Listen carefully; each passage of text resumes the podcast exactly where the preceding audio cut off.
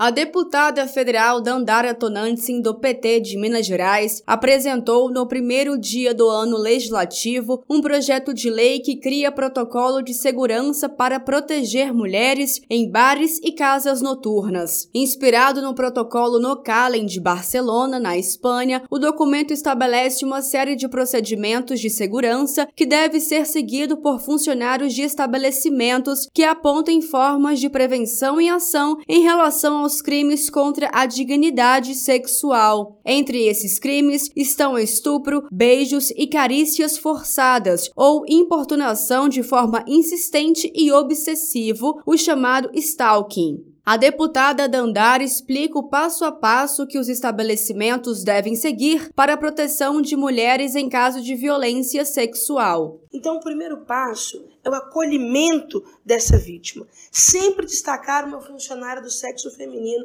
para acompanhar vítimas nesse momento. Segundo, solicitar que a vítima se dirija a um local privado, apartado do tumulto do bar, da festa, para que ela também consiga respirar e entender o que está acontecendo. Também identificar possíveis acompanhantes. Às vezes a vítima não está sozinha.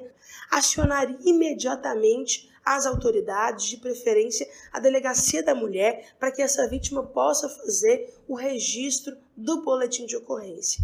Preservar todas as provas. Imediatamente acionar a segurança da casa uhum. para que a segurança identifique quem é o suspeito. O suspeito ser colocado também num lugar separado, não junto com a vítima, para que não haja nenhum tipo de constrangimento. E, por fim, impedir que o suposto agressor é, atrapalhe as provas ou atrapalhe o procedimento de registro do boletim de ocorrência. Nós queremos criar um protocolo que proteja realmente a mulher. E aquele estabelecimento que seguir esse protocolo terá o selo não é não. As mulheres poderão escolher frequentar ambientes seguros.